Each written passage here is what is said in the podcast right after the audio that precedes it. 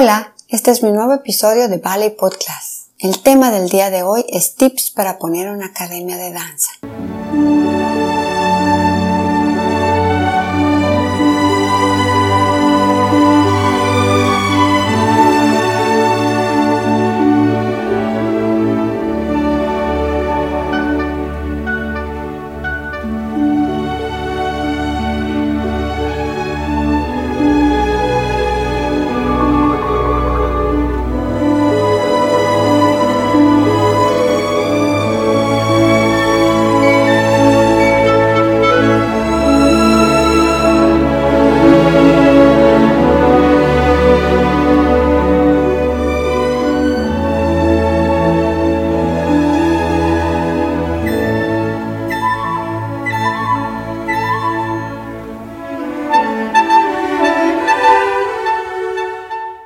Gracias por acompañarnos nuevamente.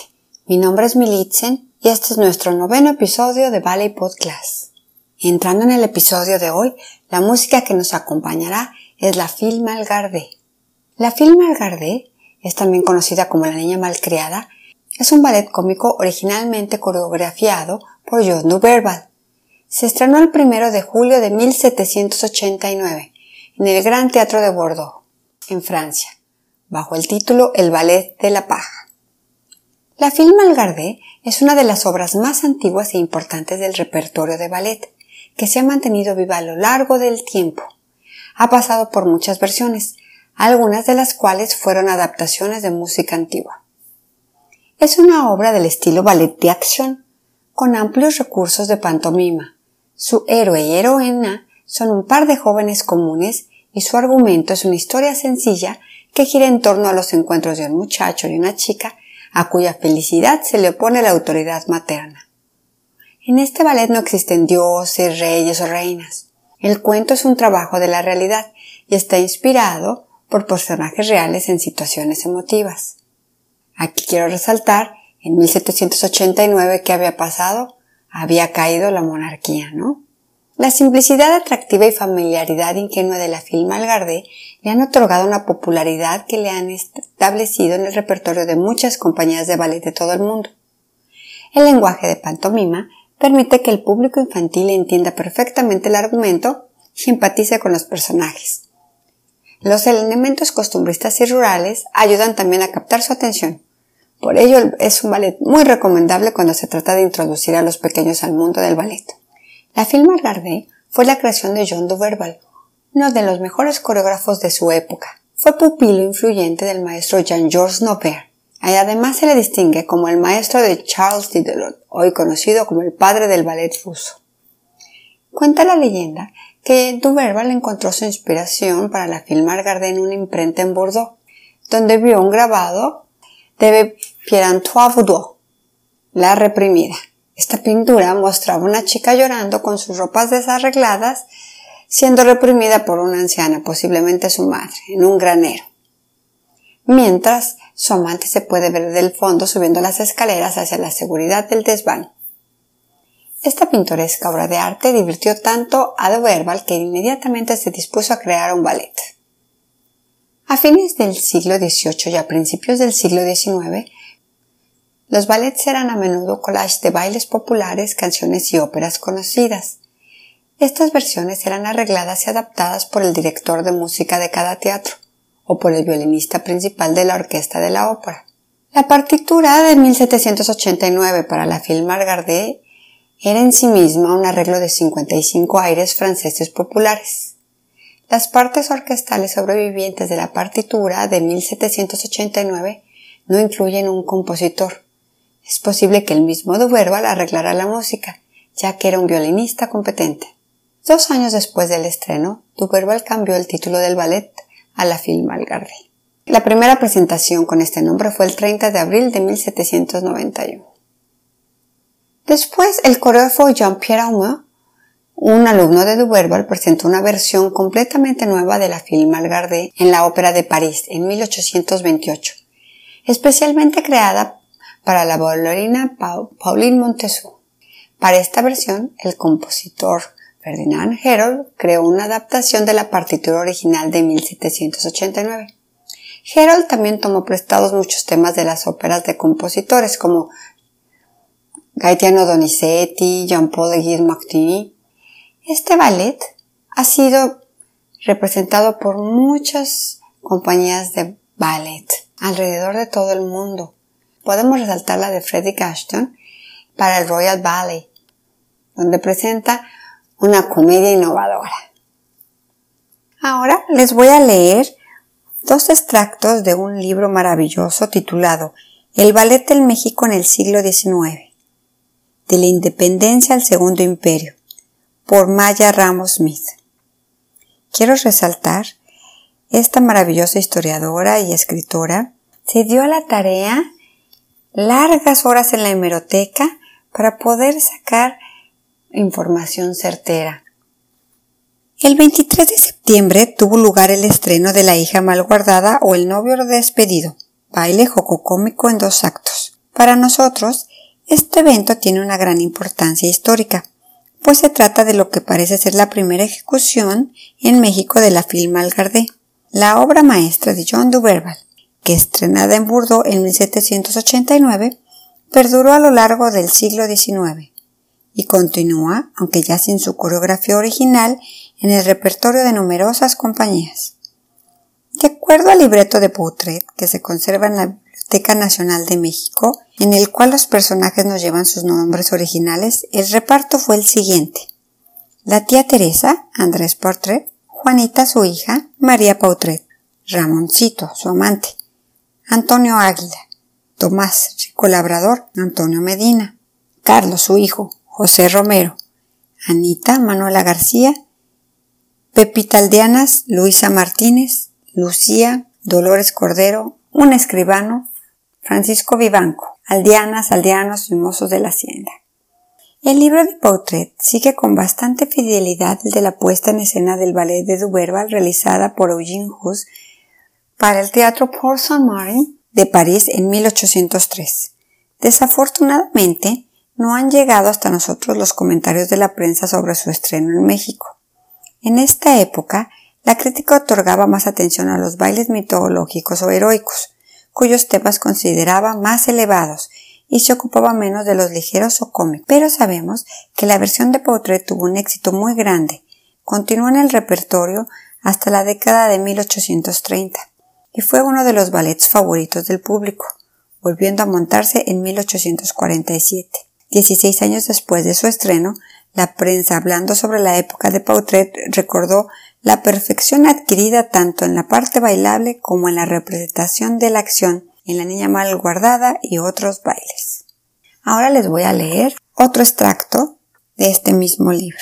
Los versos que el poeta cubano José María Heredia dedicó en México a María Rubio fueron publicados en El Iris, como poesías originales inéditas a la señora María Rubio de Pautret.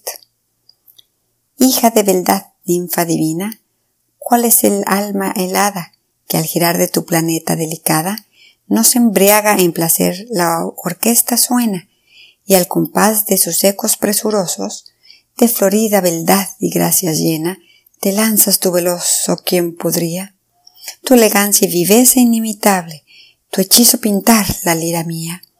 No expreso en vivo ardor que mi alma siente, la arrojo despechado. Mi pecho que palpita apresurado es en su agitación más elocuente, ninfa del Guadalquivir. Si en los días de la Grecia feliz brillando hubieras, más espléndido triunfo consiguieras. El pueblo entusiasmado al verte de ese cuerpo regalado, en el baile ostentar las formas bellas, que llaman ay los besos y caricias, la musa de la danza te juzgará, y su incienso quemará en tus altares de oro, sus delicias fueras y su deidad. Cuando serena vuelas girando como el aura leve, cual me arrebatas, trémulo suspenso, me embriago en la sonrisa de tu rosada boca, que al dulce beso del amor provoca, y estático, embebido, cuando tiendes los brazos delicados, mostrando los tesoros de tu seno, mis penas todas mi existencia olvido, mientras en el alto techo estremecido, de aplauso universal retumba el trueno, óyelo y goza, y en tu gloria pura, El galardón de tu talento hermoso grata recibe. México te aclama, hermana de terpsicor sublime, y su delicia y su deidad te llama. De la danza fugaz, reina y señora, el himno escucha que mi voz te canta. Vuela, ninfa gentil, vuela y encanta al pueblo que te aplaude y que te adora. Sacado de El Iris, el 11 de marzo de 1826. Este hermoso libro, les recuerdo, es El ballet en México en el siglo XIX. Aquí Maya Ramos Smith estipula, cuenta y describe sobre un maestro, Pautret. No se está seguro si era español o portugués, pero él vino a México y estableció a un gran estándar todo el repertorio que se estaba haciendo en Europa. A mí me encanta cómo refleja cómo estaba el ballet en esa época, aquí en México. Les recomiendo este maravilloso libro, El ballet en México en el siglo XIX. Seguramente escucharán más adelante en otros episodios sobre sus maravillosos libros.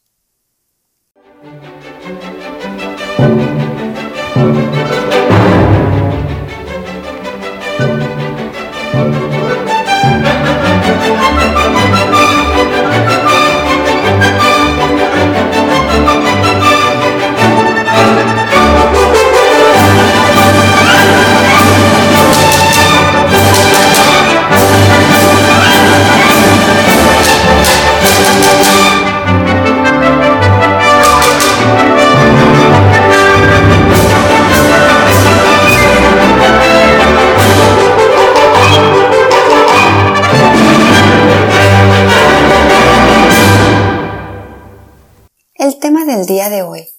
Tips para poner una academia. Número uno. Quiero que analicen por qué queremos poner una academia de danza. ¿Realmente lo queremos? ¿Es nuestra pasión? Una academia de danza es como un brazo que se extiende de nosotros. Este brazo va a dar hojas, frutos, flores maravillosas. Pero para eso se requiere de mucha dedicación, mucha disciplina, mucho tiempo. Es un caminar maravilloso, pero hay que realmente analizar si es lo que queremos. Número 2. Hay que hacer un plan de negocios. Para esto necesitamos nuestra estructura ideológica. En esto, pues primero hay que escoger el nombre de la academia. Solo piensa que en el nombre se va a reflejar a lo que te dedicas y, tu filosofía. Luego hay que establecer la misión. Esto es el propósito, es tu identidad. ¿no? Aquí describes lo que ofreces, a quién va dirigido, qué te hace diferente. Después viene la visión. Esto es la imagen a futuro. Tiene que ser algo real, motivador, claro, creando las estrellas del futuro o alcanzando la excelencia en la danza, alguna visión. Siguiente punto, los valores. Esto es las reglas de cómo vas a operar. No sé, el horario, de a qué hora abre, a qué hora cierras, a qué horas están las clases, eh, el trato con los clientes, tus proveedores, obviamente las personas que trabajan contigo. Y aquí yo quiero resaltar una buena comunicación con los padres que confíen en ti es clave para el éxito. Siguiente punto, hay que ver las ventajas competitivas. ¿Qué es lo que tú tienes como ventaja? La filosofía. La filosofía es qué es lo que me está llevando, cómo estoy pensando, qué estoy queriendo dar. Un lema, es una frase corta, el lema que te va a llevar y bueno, obviamente diseñar tu logotipo. Después vemos la estructura del entorno. Este sigue siendo dentro del plan de negocios. Aquí hay que analizar tus fortalezas. Aquí hay que analizar tus fortalezas, las oportunidades, tus debilidades, qué te puede amenazar, qué clientes quieres. Esto es bien importante para tener éxito en la clase de danza. ¿Cuál es tu perfil de cliente al que quieres llegar? Hay que investigar los datos demográficos y estudiar a los competidores. Después viene la estructura mecánica. Esto es los horarios de la clase, los precios, eh, los canales de comunicación, cómo vas a hacer publicidad, si vas a hacer folletos, si vas a poner anuncios en el periódico, en la revista, si vas a imprimir volantes, las redes sociales. Y número cuatro, la estructura financiera. Hay que hacer una proyección a tres años. Hay que buscar un balance, el equilibrio. ¿Sí? Y bueno, para esto hay que darse la tarea del presupuesto, ¿no? Cuánto, cuánto te va a costar todo lo que vamos a ir analizando. Número 3. Las incorporaciones. Si tú eres ya un maestro de danza y estás incorporado a algún sistema, bueno, hay que decidir cuál vas a llevar. Si tú estás decidiendo poner una academia pero no eres maestro, hay que buscar qué maestros con alguna incorporación y hay que estar muy atento a todo lo que esto implica. Una academia de danza no es como una franquicia. Puede haber el caso, pero no, esto es algo muy personal y lleva mucha estrategia, mucho cuidado.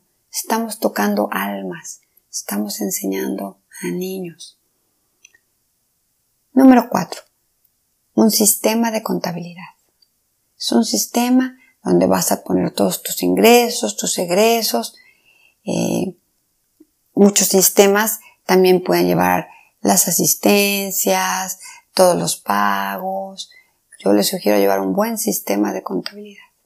Número 5. Los seguros y, y los permisos. Hay que buscar llevar un seguro tanto del inmueble como seguro de accidentes por alumno. Existen unos seguros, incluso lo puedes cargar en tu inscripción más el seguro. No es de ningún costo alto. Y los permisos. ¿Qué permisos necesito para abrir una academia? Esto es muy importante porque si no, puede ser un problema. Número 6. En los protocolos y la señalización. Hay que ver cuál es el protocolo de protección civil y toda la señalización. Ahorita en esta época de la pandemia, el protocolo es muy exhaustivo. Y la señalización, cuántas personas pueden haber en el, en el salón. Bueno, ahorita hablaremos de esto en otro episodio. Todos los que se llevan cubrebocas, que no pueden traer botellas de, este, desechables. Pero bueno, hablaremos esto en otro episodio. Pero hay que buscar bien todo el protocolo. Número 7. El código de conducta. En los sistemas en los que yo conozco, como es la Royal Academy of Dance y la Imperial Society of Teachers of Dancing, tienen un código de conducta. Esto es, tú como maestro, ¿qué es lo que estás obligado a dar y a comportarte? En este código de conducta viene, por ejemplo, siempre tratar al alumno Siempre tratar al alumno con respeto. Está prohibido insultar. Eh, no se puede tocar a los alumnos. Eh, no se puede usar imágenes como de te estoy disparando. Y en estos códigos tú prometes fidelidad a esto, a salvaguardar la integridad del alumno y el trato obviamente de los padres de familia. Número 8. Date un sueldo. Esto es para llevar finanzas sanas, independientemente de cuando venga la recuperación y empieces a tener ganancias, date un sueldo y bueno, estipula bien los sueldos que vas a dar. Y este viene ligado al punto 9, que es la gestión de tiempos. Por ahorrarte a lo mejor algún sueldo, tú decides que tú vas a limpiar y tú vas a cobrar y entonces tú también vas a llevar las cuentas. Hay que hacer un análisis si poniendo a alguien, una secretaria y alguien de limpieza, tu tiempo va a tener más valor y vas a redituar más haciendo otras cosas. Punto número 10. La valoración del inmueble. Este punto ya habíamos tratado en otro episodio sobre cómo escoger una escuela de ballet, pero aquí muy importante. En el inmueble, bueno, vas a dividir el área de recepción, el área donde están los padres, el tamaño de los salones, el piso. El piso es de madera, ya sea triplay o duela, pero muy importante, tiene que tener una cámara de aire. Esto quiere decir que vas a poner unos polines para que entre el piso real más el piso de madera haya un espacio por lo menos 10 centímetros. Esto va a hacer que absorba el shock. Esto es cuando bailamos y brincamos. No podemos llegar a un piso duro, puesto se van a lastimar todas nuestras articulaciones, especialmente tobillo, rodilla y cadera. Pero bueno, también la espalda. Eh, si le vas a poner aparte el linóleo, las barras, el tipo de barras para que, aunque sean movibles, que sean estables, la altura. La barra debe estar a la altura de la cintura. Pero bueno, obviamente tenemos distintas edades en nuestros grupos, entonces hay que poner por lo menos dos distintos niveles de altura en la barra. Los espejos. El espejo es muy importante para poder ver y retroalimentarte en tus movimientos, puesto que estamos trabajando corporalmente. Yo les sugiero que pongan de esos espejos que están totalmente pegados, aparte del bastidor que se pone. Por cualquier accidente no, no se viene abajo ningún pedacito del, del, espejo.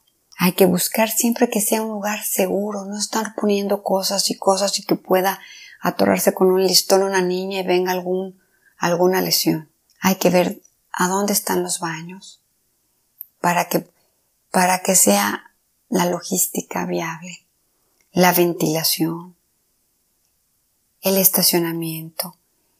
Si es una academia de danza, hay que pensar cómo lo vamos a adornar, si vamos a poner cuadros que inspiren, fotos de bailarines, si vas a poner, ahora se va a poner la televisión porque puedes ir poniendo videos, tanto para los papás o ahora que estamos dando clases híbridas, bueno, para los alumnos, y bueno, que sea un buen sonido. Sí, que haya un buen sistema de sonido puesto que nosotros trabajamos con música. Punto número 11. Los materiales de clase. Dependiendo a quien te quieras enfocar, necesitamos material para dar la clase. No solamente estoy hablando de la música o de los sílabos que le llamamos nosotros, sino todo el material sobre todo para edades más tempranas, ¿sí? Si vamos a usar globos, si vamos a usar foamy, si vamos a usar marionetas, reguiletes, varitas, listones. En otro episodio me enfocaré mucho sobre el material de la clase hacia los alumnos de temprana, de baby ballet que le llamamos. Número 12. Tienen que hacer su plan anual. Esto es, si empezamos, no sé, en agosto, cuándo va a ser el festival, si vamos a tener exámenes, si vamos a tener algún curso extra, algún concurso. Y entonces después del plan anual viene el plan mensual. ¿Qué vamos a ver en cada mes? Y el plan semanal. ¿Para qué? Para gestionar el tiempo real de clase. Esto viene muy ligado a lo que sería nuestra filosofía que había yo mencionado con anterioridad.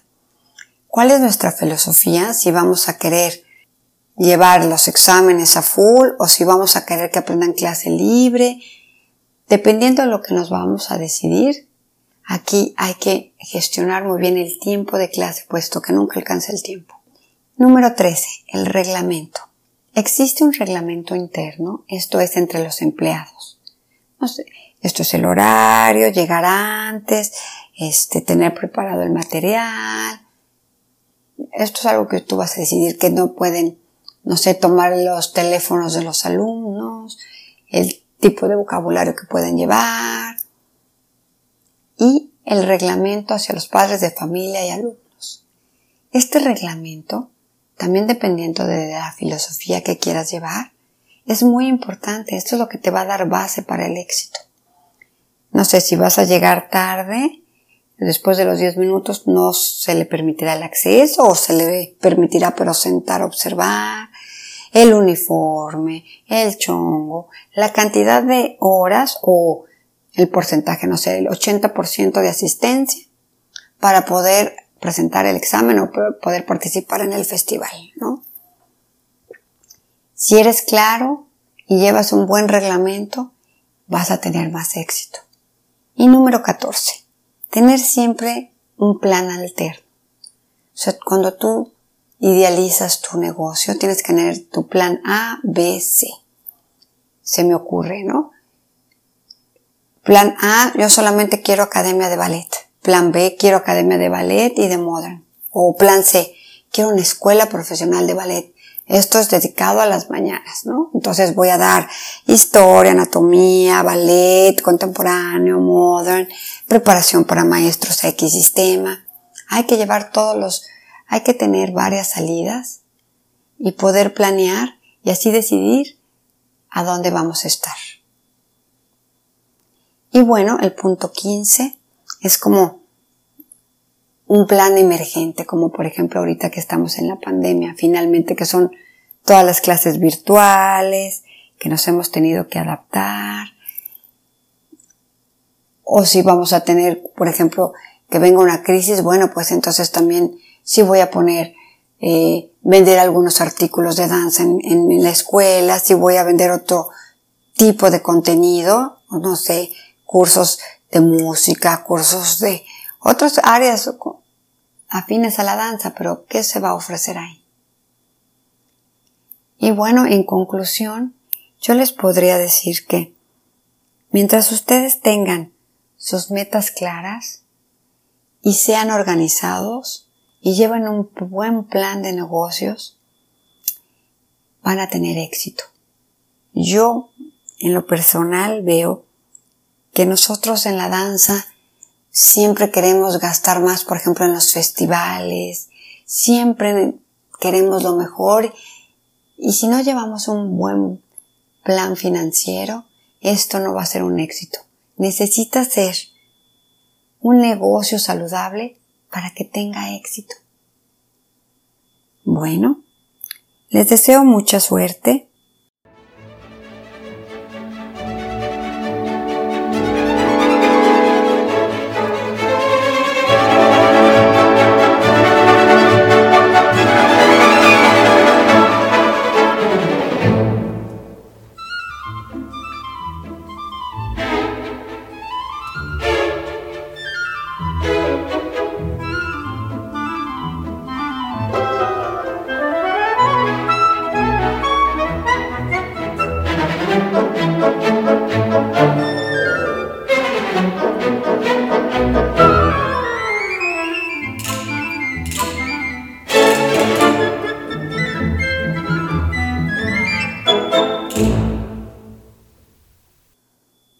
música del día de hoy, les recuerdo, fue la Phil Malgarde.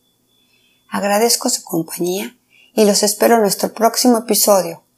El podcast está en las diferentes plataformas Apple Podcast, Spotify, Google Podcast, así que suscríbanse para que reciban una notificación en cuanto esté disponible nuestro nuevo episodio y háganme llegar sus comentarios en la página militzen.mx, los cuales son muy valiosos para nosotros. La danza es el canto del alma.